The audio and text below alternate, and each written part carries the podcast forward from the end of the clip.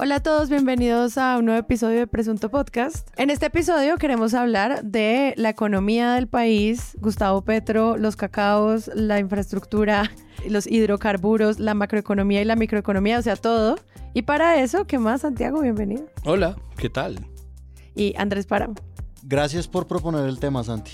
Con Me encantó pasar Numeral, toda la gracias, tarde bacán. leyendo sobre el PIB.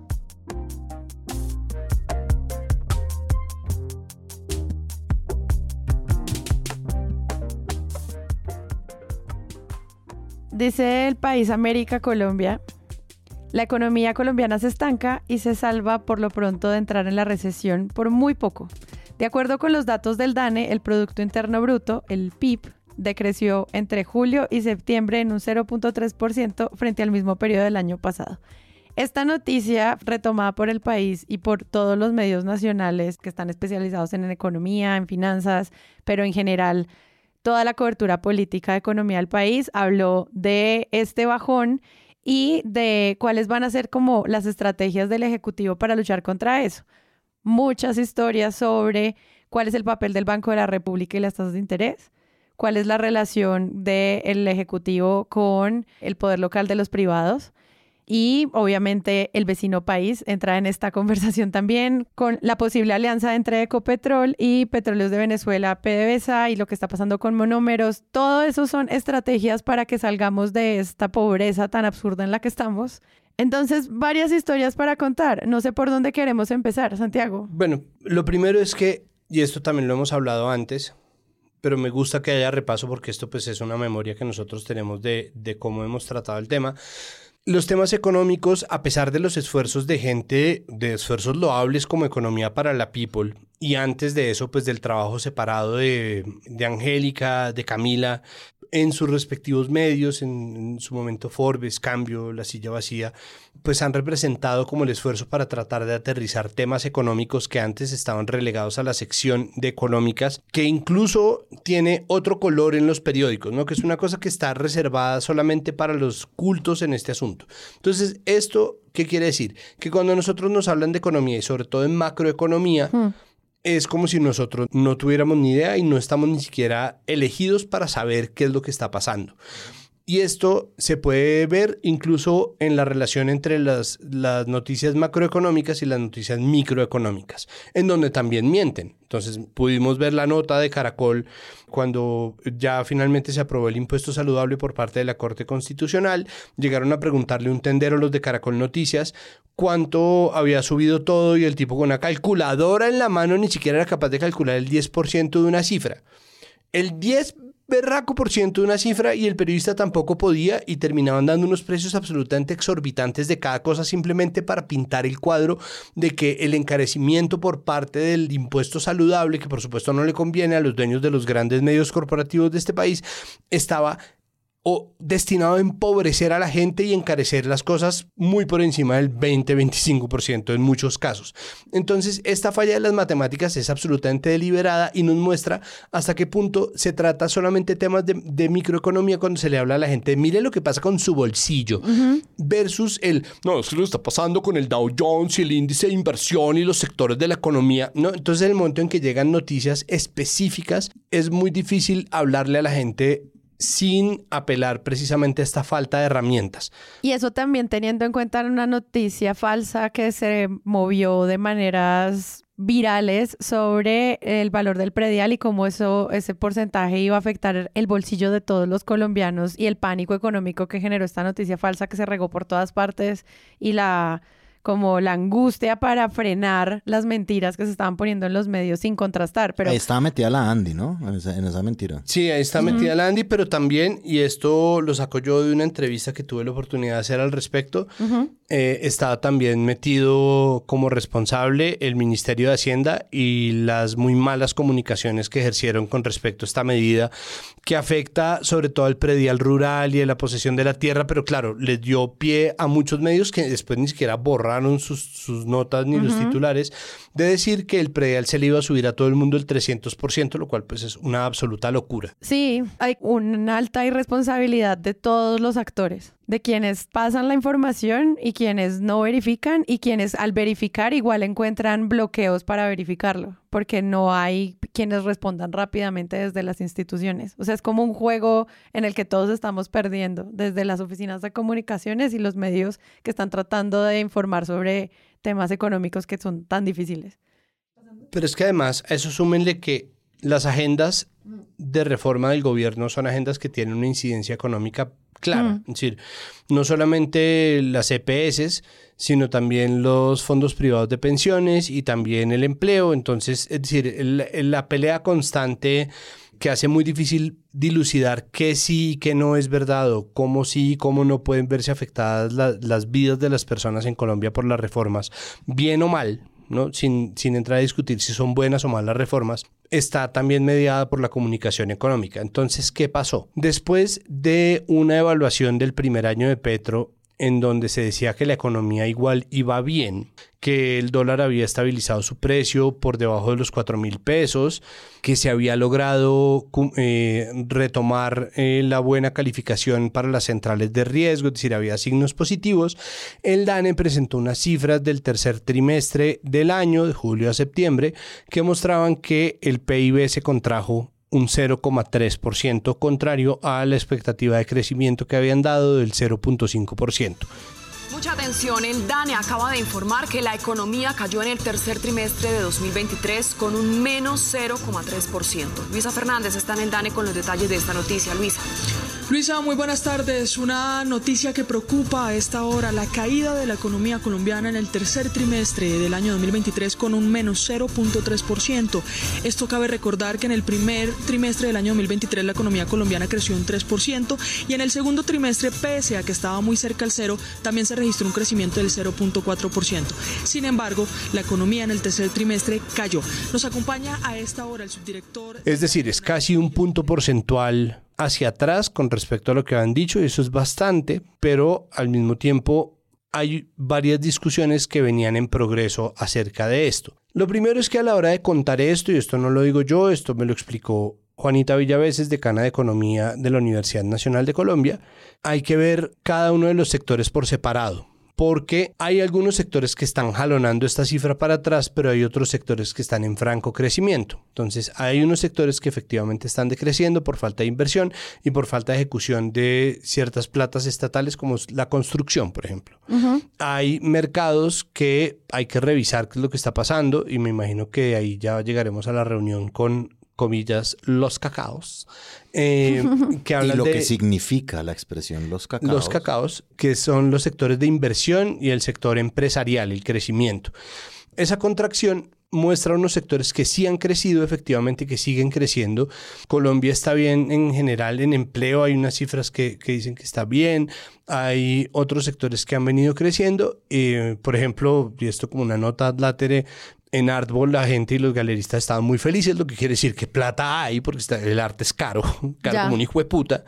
Y por otro lado, sí hay sectores que están decreciendo. La cifra total, el compilado de eso es de 0,3% menos que Entre julio el y tercer septiembre. trimestre, es decir, Entre de julio julio a septiembre septiembre del año Del anterior. 2022, exacto. Es necesario verlo de esa manera porque nosotros estamos en una serie de fenómenos globales que están afectando la economía y eso es lo otro que nosotros hemos hablado varias veces y es Sí. que el dólar no es solo cosa de Petro, que la inflación no es solamente cosa de Petro, contrario a lo que muchas veces se trata de vender, de un lado y del otro, porque cuando baja el dólar, entonces el gobierno que antes decía no todo, es- no todo esto es culpa nuestra ni es solo factor nuestro, baja el dólar y salen a sacar pecho por el dólar, entonces eso también es Y lo desinformación. contrario, ¿no? Lo o sea, contrario, porque como la si ven batalla de opiniones... el dólar, ajá. obvio. La batalla de opiniones de parte y parte. Entonces también es cuando baja el dólar, los opositores al gobierno, ay, es que eso qué va a tener que ver con el gobierno. Crezcan, maricas. Crezcan. No sean Y- tan parroquiales, huevones. Y no solamente eso, sino que además baja el dólar y la misma gente que estaba, es que el dólar está subiendo a niveles alarmantes, ¿qué va a hacer de nosotros? Dice,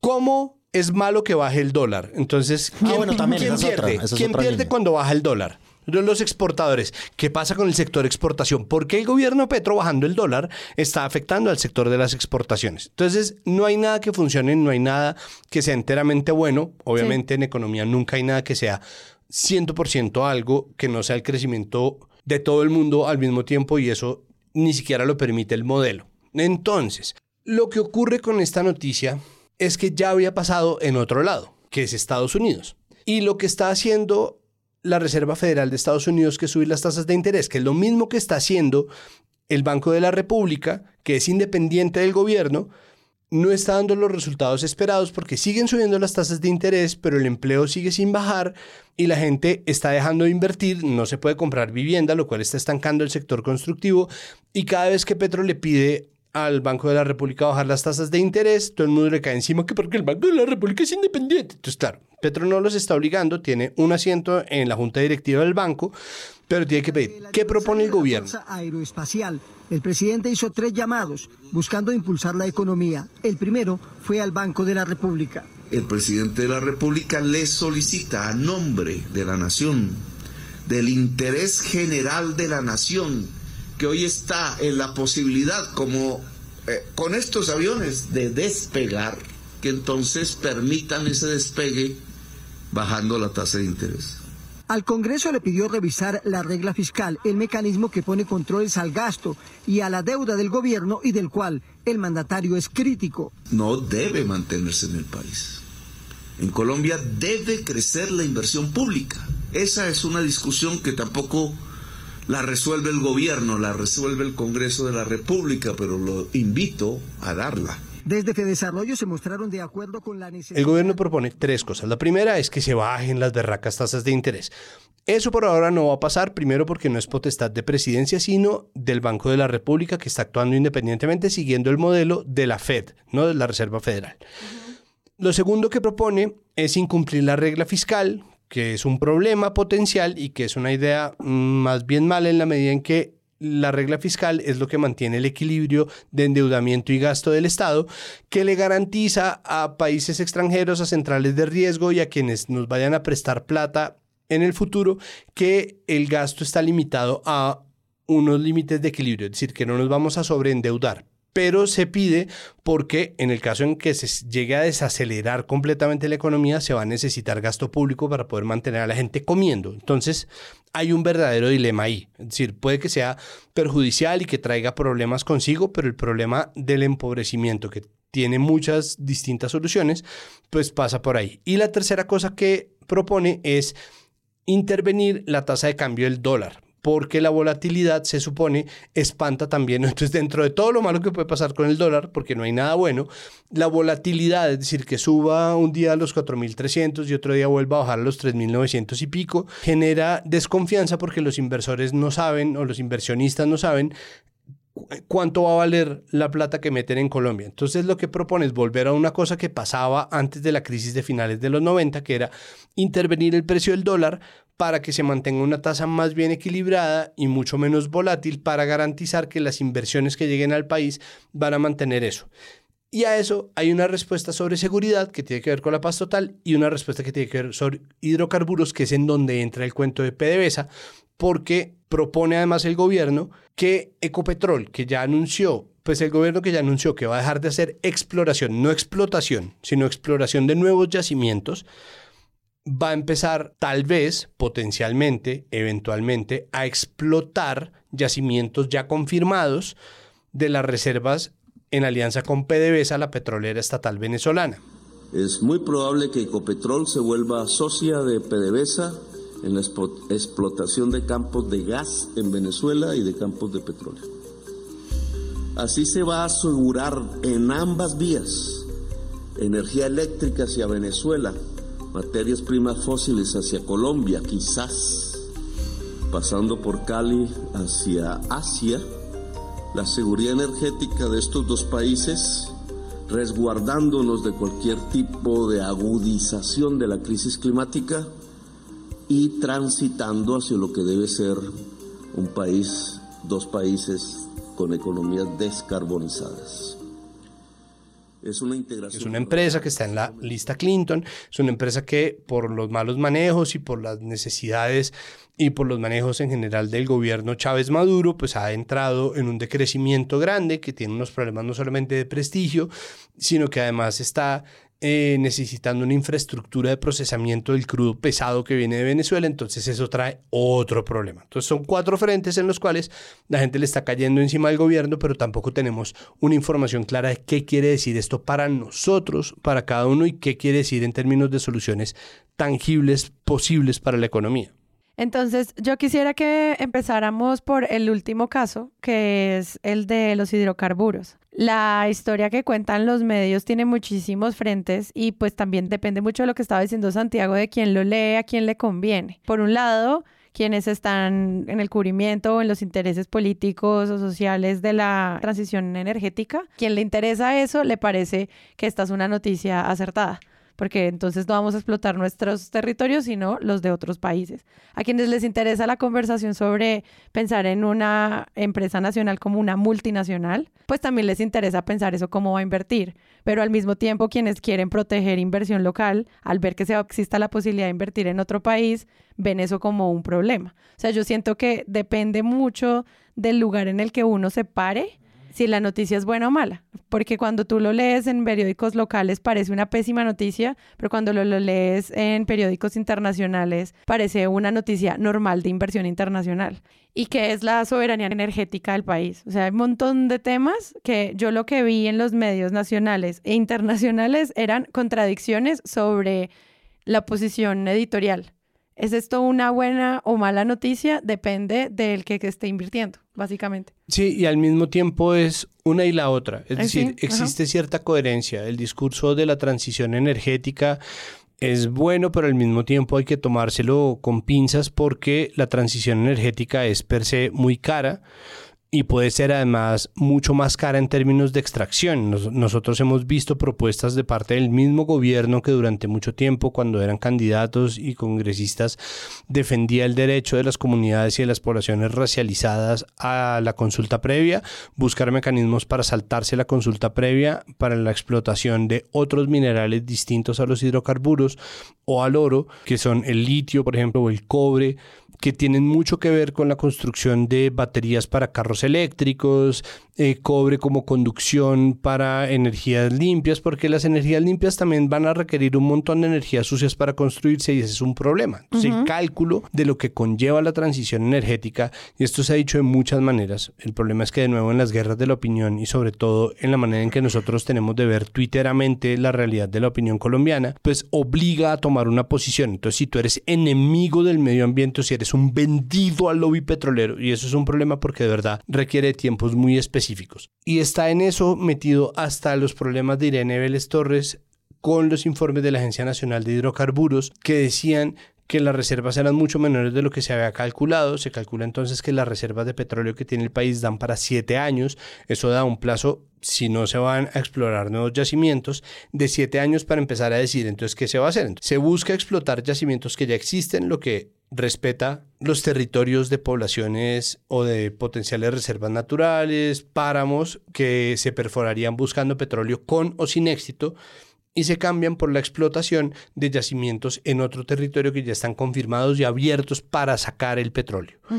Pero eso puede costarle una plata gigante a Ecopetrol porque es una infraestructura que PDVSA no tiene ni tiene la manera de financiar que necesita poner para poder procesar el crudo que ellos exportan porque el petróleo venezolano tiene unas características específicas que cuando Venezuela giraba absolutamente en torno a la petrolera o las petroleras, eh, tenía las formas de hacer y ahora simplemente no parece tenerlas. Eso se suma a el asunto de monómeros, que es el otro gran negocio colombo-venezolano, que es esta empresa de insumos agrícolas, que era como la punta de lanza de la embajada de Benedetti en Venezuela.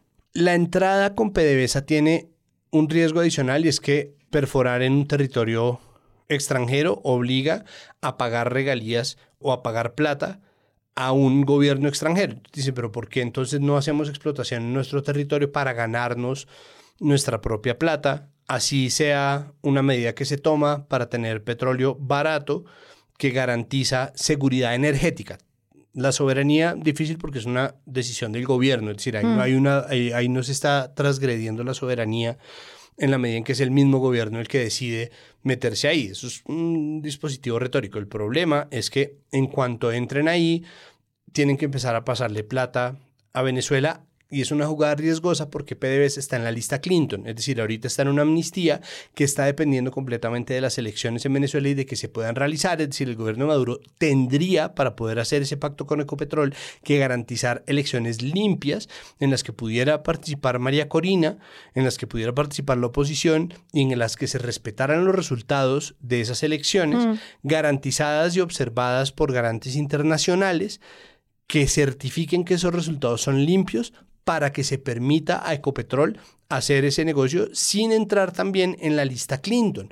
Es que ese, papel de Estados Unidos, muchos medios lo han tratado de explicar, pero muy por encima. Y es como muchas de las razones por las que también esos sistemas están sin explorar, sin infraestructura, y obviamente bañados en corrupción se debe también a muchas de las sanciones que, que recibió el país y esto nos lleva a volver a tratar de entender el cerco, el cerco diplomático que pues tiene Venezuela y eso siento que no todos los periodistas lo pudieron explicar bien para poder darle contexto a que la decisión de nuevo del presidente no está en sus manos. En, en muchos sentidos no está en sus manos, pero además Parte de la labor diplomática que está haciendo o de la reactivación diplomática de Petro en Venezuela tiene mucho que ver precisamente con tender un puente mm. que le permita hacer este tipo de cosas, pero que le permita además mantener buenas relaciones con Estados Unidos. Además de eso, la Corte Constitucional tumbó una medida de la reforma tributaria del exministro Ocampo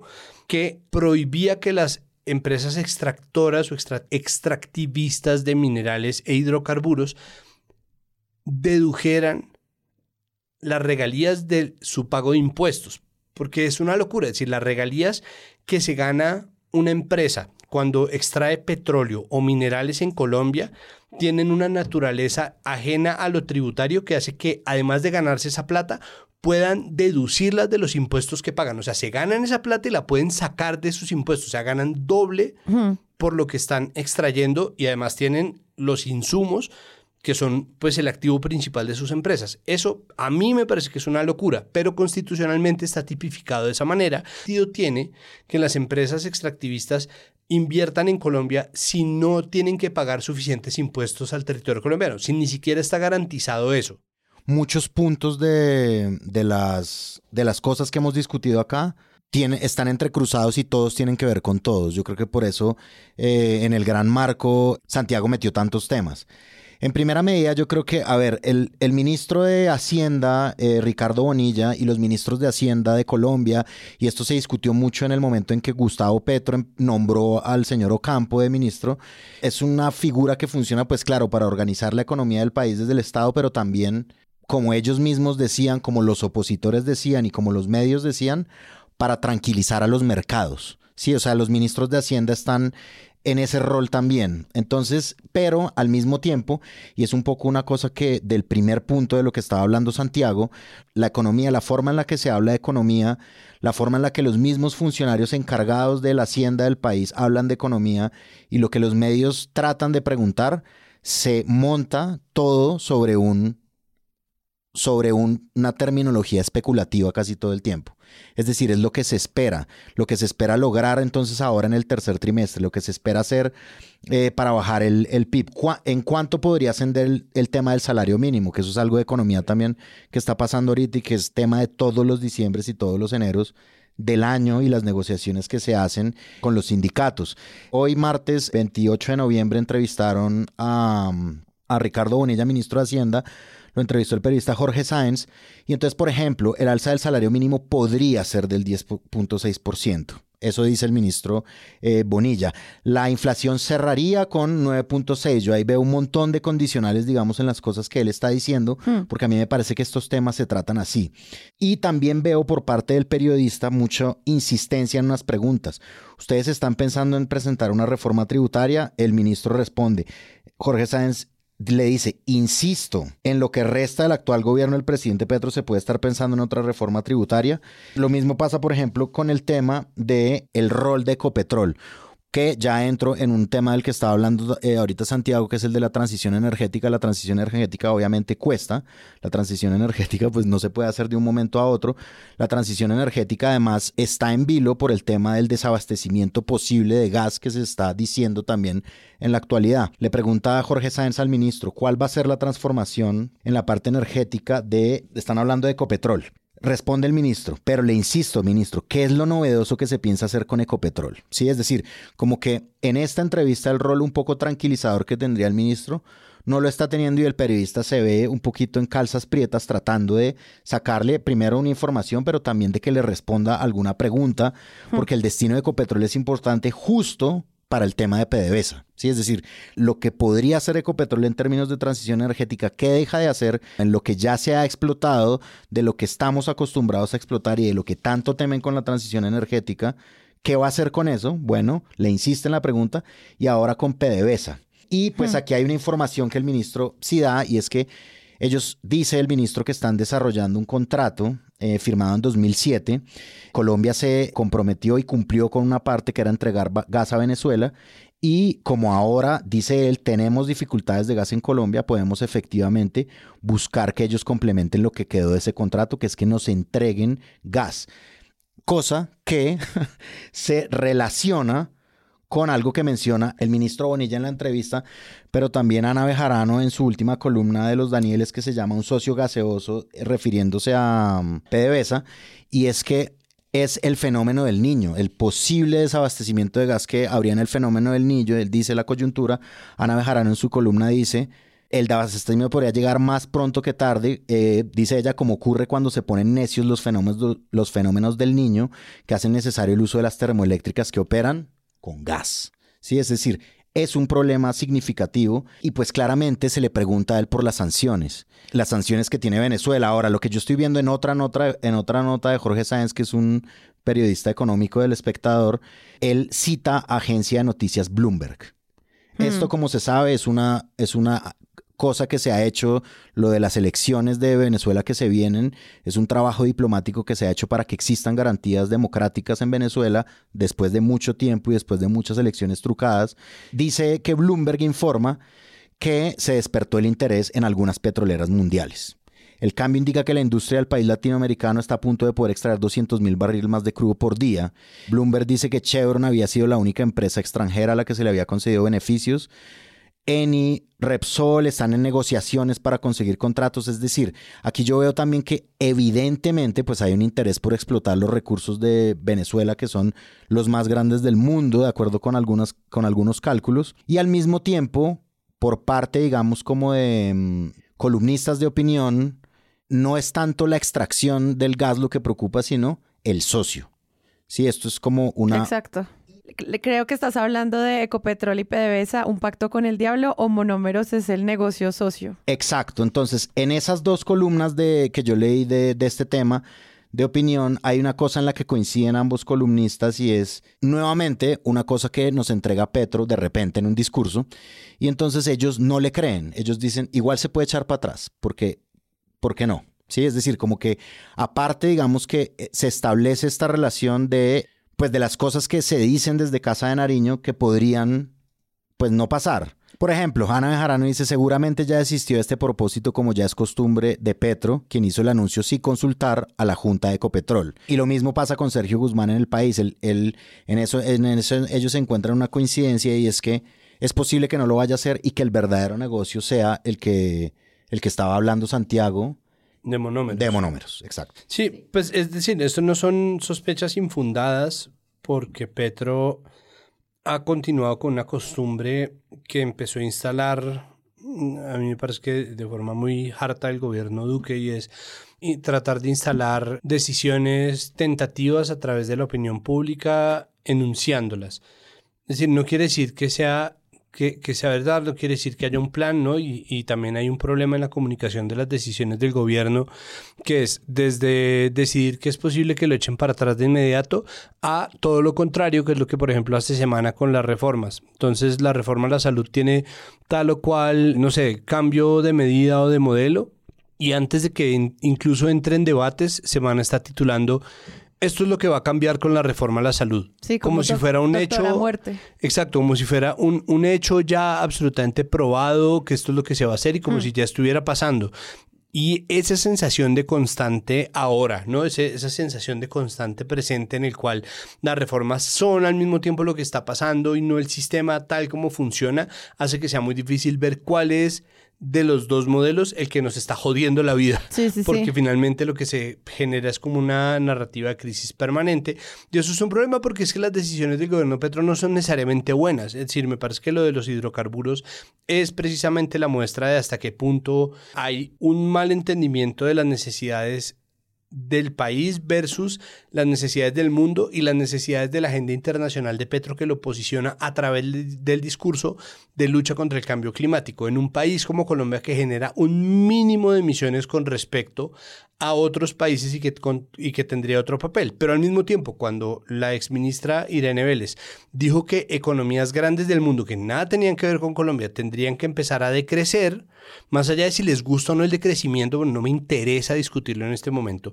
Ella estaba hablando de economías grandes como, no sé, Canadá, Estados Unidos, el Reino Unido, Alemania, Francia, Suiza, los Países Bajos, bla, China, Rusia. La gente salió a escandalizarse y no ha parado de, y gente con criterio que sabe y puede ver además porque sabe googlear y sabe buscar en YouTube lo que dijo la ministra, sale todavía esgrimir el asunto de que Irene Vélez está proponiendo que Colombia decreciera. Entonces, cuando decrece el PIB, que es una mala, pésima noticia, aunque tenga matices y sectores de uno y otro lado, lo que ustedes quieran, pero es una mala noticia, son cifras que contrarían al gobierno también en sus intenciones, sale de nuevo a jugar el... Si ven, se está logrando el objetivo del decrecimiento que quería Petro a través de Irene. Entonces, esa, esa locura es como las mentiras también se comen en calentado. Es decir, Sí. de verdad, nosotros cogimos las mentiras de hace meses y las sacamos de la nevera y las volvimos a meter dentro del caldo de desinformación que es natural en las noticias económicas. Y eso es un problema porque ahí es donde empieza a entrar, o sea, es ahí donde empieza a cobrar factura las mentiras del pasado, ¿no? Hmm. O los malentendidos del pasado, las tergiversaciones del pasado, que son un problema porque entonces nos ponen de nuevo en la posición de estar diciendo esto es el mejor gobierno del mundo y tenemos que mamarnos este golpe porque es que esto es así y sí, si uno quiere cambios tiene que, no, si uno quiere marrones tiene que aguantar tirones o la crisis permanente de este es el peor país posible, esto que está pasando es lo peor que no, y se los dijimos, ¿no? Como, ¿no? Entonces esta cosa de Petro está perdiendo su oportunidad dorada, como nunca más va a haber un presidente de izquierda por culpa de Petro, es como, marica, calmémonos. Sí, quería retomar un poco el trabajo de Jorge Sanz del espectador, porque eso que tú mencionabas, Ab- Abrit, que él tiene que ser incisivo con el ministro de Hacienda para que le dé respuestas, es porque también el Ministerio de Minas no es claro para la forma en la que están, no sé, compartiendo la información. Y ahorita, no sé, el ministro Andrés Camacho, frente a la situación de Ecopetrol y PDVSA, pues respondes por Twitter con unos mensajes que, como tú mismo dijiste, son de campaña porque son futuristas. ¿Qué significa que esto sea un gana-gana? La información que te sale desde presidencia tiene el titular gana-gana Sí. y los medios que les interesa lo toman directamente como un gana-gana sin problematizarlo. Y es un problema porque cuando te explican el tal gana-gana, son como ocho argumentos que son difíciles de hacerles fact-checking porque son muy soñadores. Es como, si tenemos una alianza de este tipo, vamos a poder tener alianzas como Petrobras, Shell y Oxy. ¿Qué? ¿Eso cómo lo me lo vas a garantizar? O si tenemos una alianza de este tipo, vamos a mejorar nuestra transición energética y tener una energía renovable y reindustrializada. Es como, ¿eso cómo me lo puedes garantizar? Eh, si hacemos Es que- una alianza de este tipo con Venezuela, vamos a fortalecer el mercado y eso va a hacer que tengamos una infraestructura eléctrica en todas las fronteras que una cosa no puede garantizar la otra, sino que lo que tienes que explicarme ahora del tal gana-gana es cuál va a ser la inversión de Ecopetrol, al menos al corto plazo, que es la pregunta, que es la- lo que la gente se está haciendo con el resultado del DANE. Sí, Eh, sí, sí. Está redactada como una propuesta de campaña. Debido a nuestra Sí. privilegiada posición geográfica, estamos en capacidad de ser un hub de transporte de energía para el. Vale. Vale, buena noticia. es como, dale, Chévere. el ministro da esa información y pues por eso resaltó el trabajo de, de Jorge en El Espectador, porque es como, si por un ministerio no me están dando respuesta, pues voy al otro y le pregunto lo mismo seis veces a ver si responden y no tienen la respuesta. Por todo lo que hemos dicho, porque Estados Unidos, porque la decisión que tome, no sé, el Banco de la República, o sea, tantas cosas que no tienen que ver con la presidencia, pero al mismo tiempo tratar de darle el contexto para que uno diga, ah, vamos a tener una propuesta macroeconómica que en serio nos va a ayudar o no. Yo no sé, los colombianos en este momento creo que no tenemos ni idea. Esta sensación de crisis permanente en la que nosotros estamos, esta crispación constante que tiene tanto que ver con la economía, que tiene que, que ver de manera tan constante con la economía, no parece estar tan presente, ¿no? Como que uno lo empieza a buscar y, los titulares parecen hacerse esquivos, pero uno sabe que están ahí, es decir, uno sabe que existe una guerra retórica en torno a la economía, uno sabe que existen dictámenes y diagnósticos y noticias y titulares de los más y de los menos escandalosos que están permanentemente pintando una crisis y esa sensación no es mentira. Eh, volvemos a la incertidumbre como la reunión de los cacaos, ¿no? que es algo, algo, que me, me, interesaría. Es como, bueno, dentro de todas estas propuestas y soluciones económicas y la subvaloración o el descrédito de el gobierno Petro como interlocutor, sí o no, entonces se forja una reunión con los grandes grupos económicos del país, las grandes empresas del país. Ahí está Manuelita, está Postobón, pues el grupo Ardil, está el grupo Valorem. el grupo Aval. El grupo Aval, ¿no? Y entonces ahí empieza otro nivel de especulación. Ahí sí sale una de las experticias del periodismo colombiano, que es la de interpretar los mensajes del poder a través de la imagen, porque todo el mundo está analizando la, foto. como si fueran las meninas, ¿no? Como, ¿no? En, primer plano se ve a las cabezas. Entonces ahí está Marisabel Rueda haciendo eh, sus análisis y después otras personas. Bueno, entonces empieza... Incluso eh, análisis como la ropa. qué ropa llevaban, como si estaban muy elegantes, si tenía poder o no poder, pues ahí está obviamente la presencia de Laura Sarabia. Alguien, alguien me dijo off the record que Laura Sarabia estaba muy bien vestida, es como la foto. Pues, exacto, exacto, la foto. Que ni la reina Leticia, eso es lo que dice María Isabel. Que ni la reina Leticia. y, como yo siento que es como un Petro viendo de dónde agarra, ¿no? Tarea del Ejecutivo es encontrar estabilidad económica.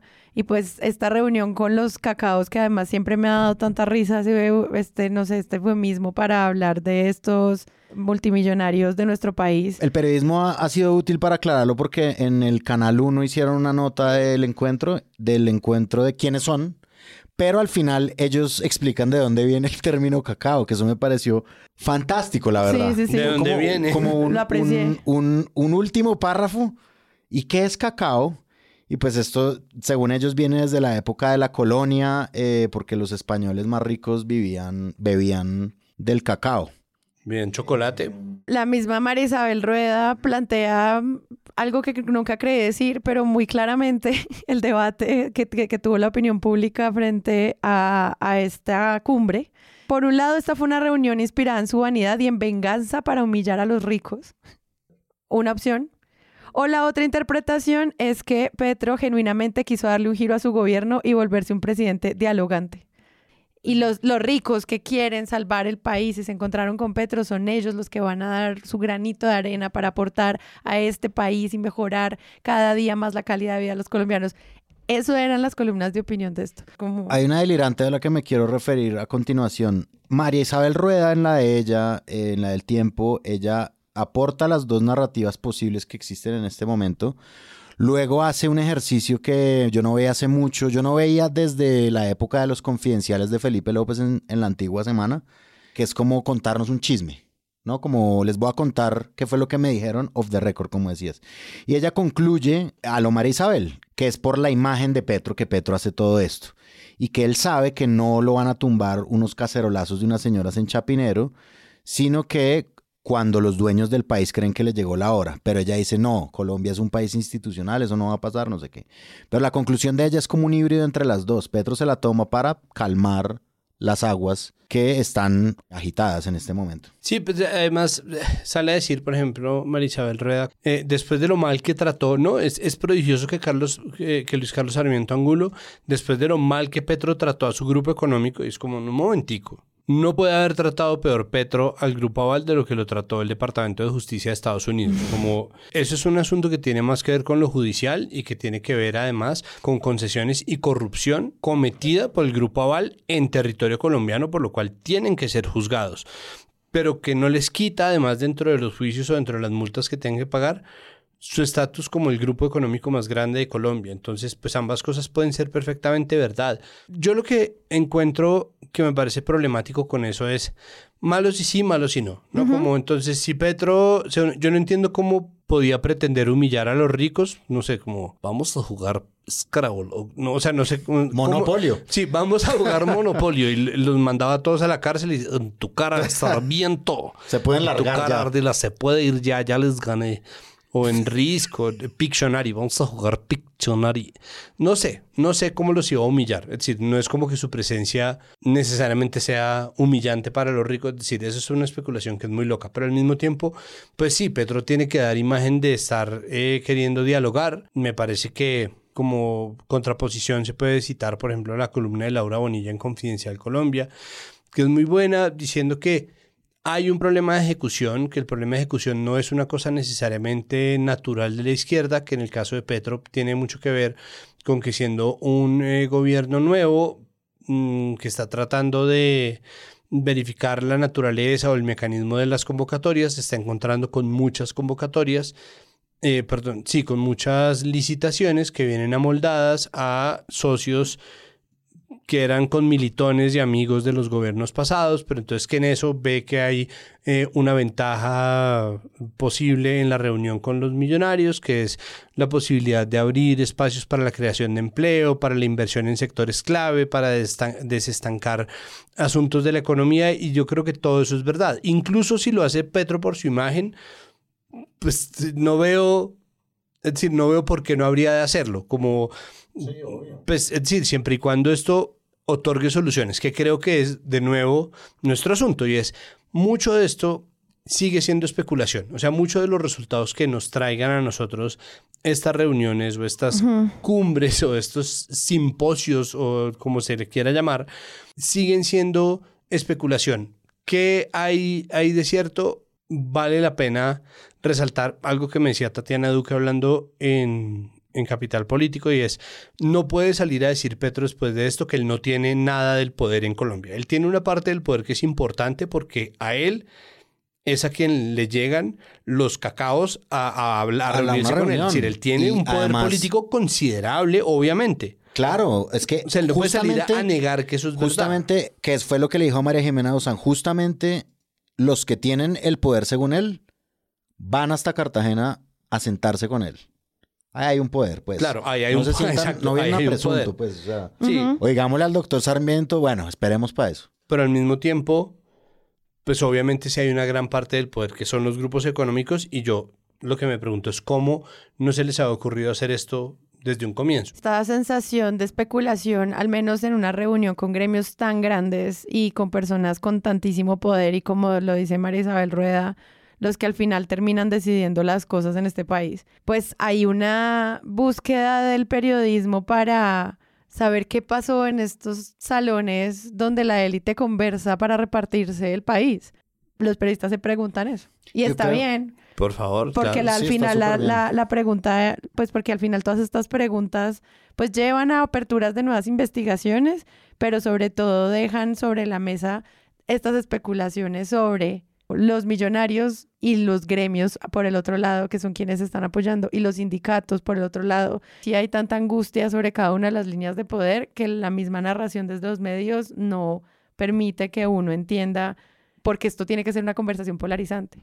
De acuerdo, yo veo en la columna de Marisabel Rueda que ella misma se responde. Que se estará respondiendo, Sí, que se María está Isabel. respondiendo Marisabel. Una pregunta que se hace después. Ella se responde que, a- que Sarmiento invertirá en La Guajira, Cavalier invertirá en no sé dónde. Pero entonces ella dice que después, párrafos después, dice a la hora de concretar con otra de mis fuentes a qué realmente se había comprometido el presidente Petro. No se sabe. Un poco, pues, invitar a Marisabel Rueda que se lea un artículo del País de España que se llama Petro tiende puentes en medio del estancamiento económico de Santiago Triana, en la que enumera las cosas a las que llegaron, porque pues estos son obviamente reuniones preliminares que esperan que se hagan más en temas de educación, inclusión de territorios, uso de la tierra y crédito.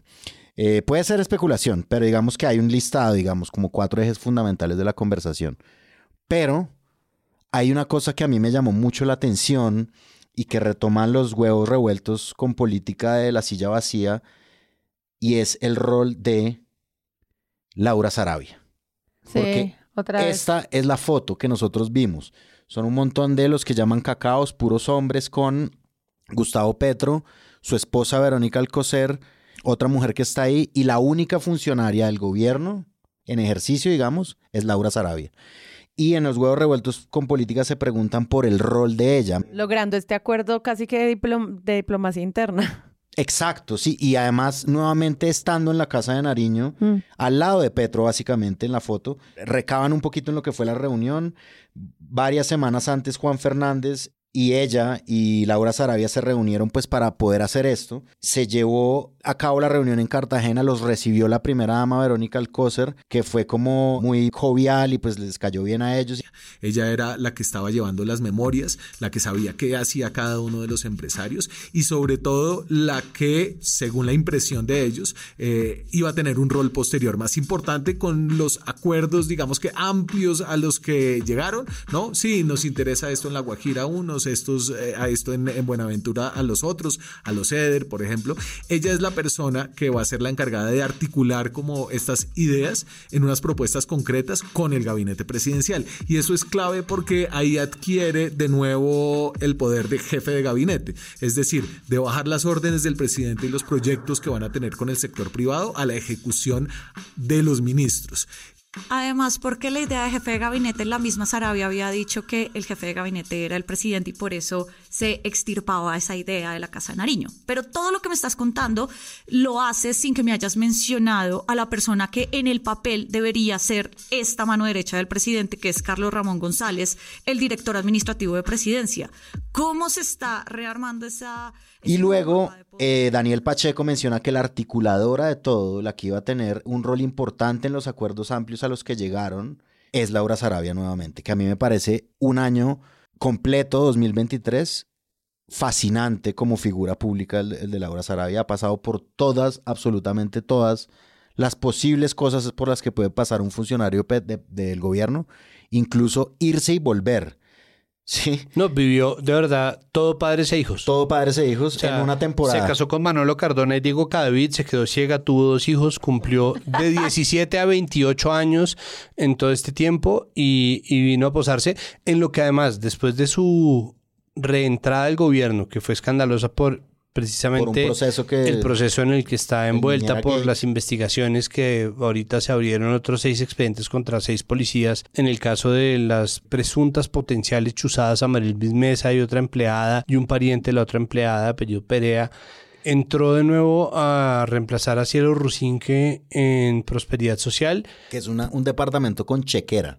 Sí, pero además entró y entró muy bien posicionada. Es decir, lo que me sorprende es que la opinión tanto de Huevos, es decir, con la presencia de, de Daniel y Marisabel Rueda, coinciden en que Laura Sarabia fue un elemento muy positivo. Positivo en la reunión, sí. Articuló todo. que es- sí, que articuló las cosas y que sabía de los temas que hablaba y que se le podía hablar como que niñita sorprendente y es increíble que haya dado esta vuelta. Sí, lo que usted dice, como que qué vuelta larga la que dio Sí. y al mismo tiempo en solo un año. O sea, O de, un año. de marzo hasta noviembre. Es que es como del anonimato al desprestigio, al prestigio. Al prestigio, incluso, pero incluso cuando estuvo en el desprestigio, en el gigantesco escándalo, recuerden que nosotros hablábamos de cómo decían, pero igual que ordenada.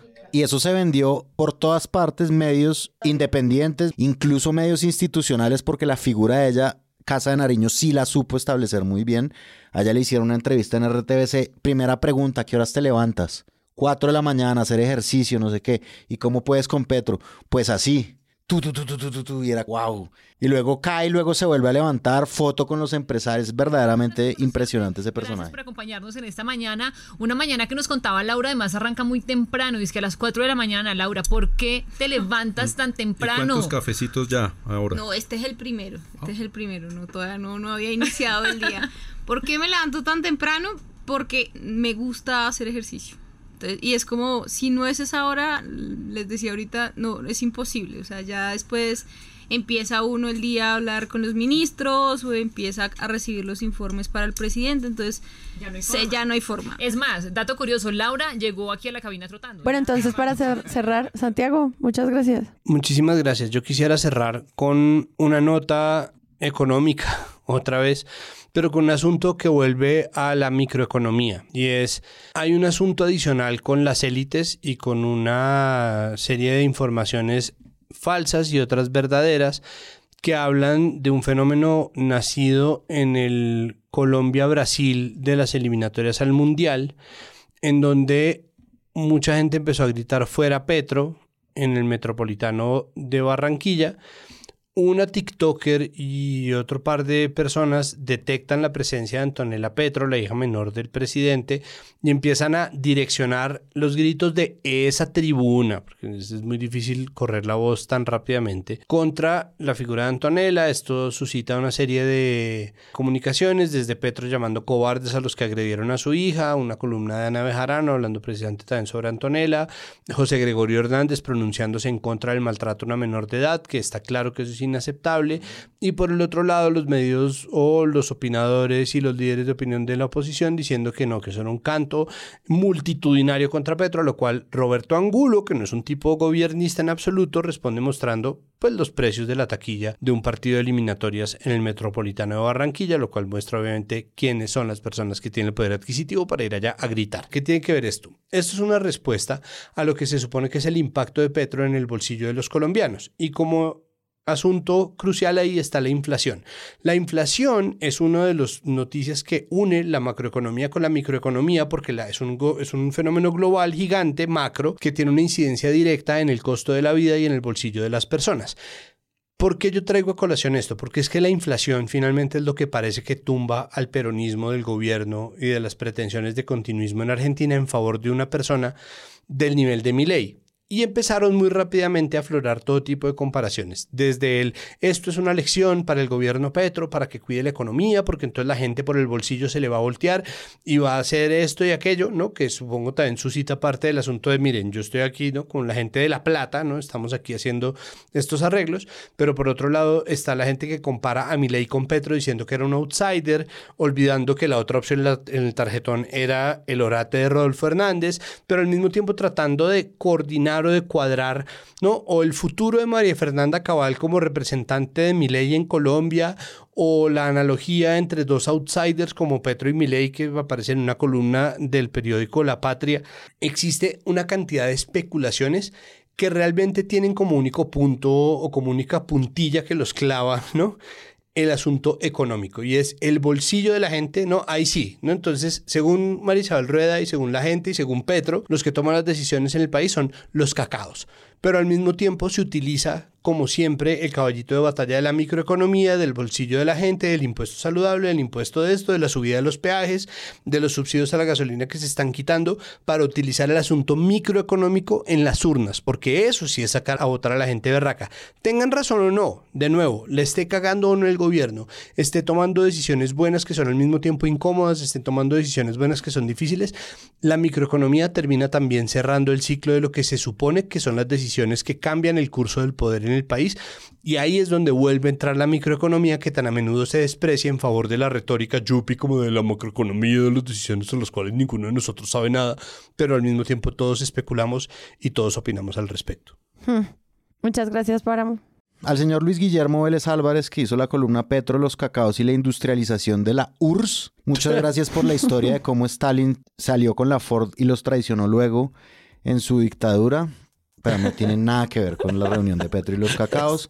No hagan eso en las columnas de opinión, please. Porque es lo mismo. La columna está lindísima, pero, pero no, gracias.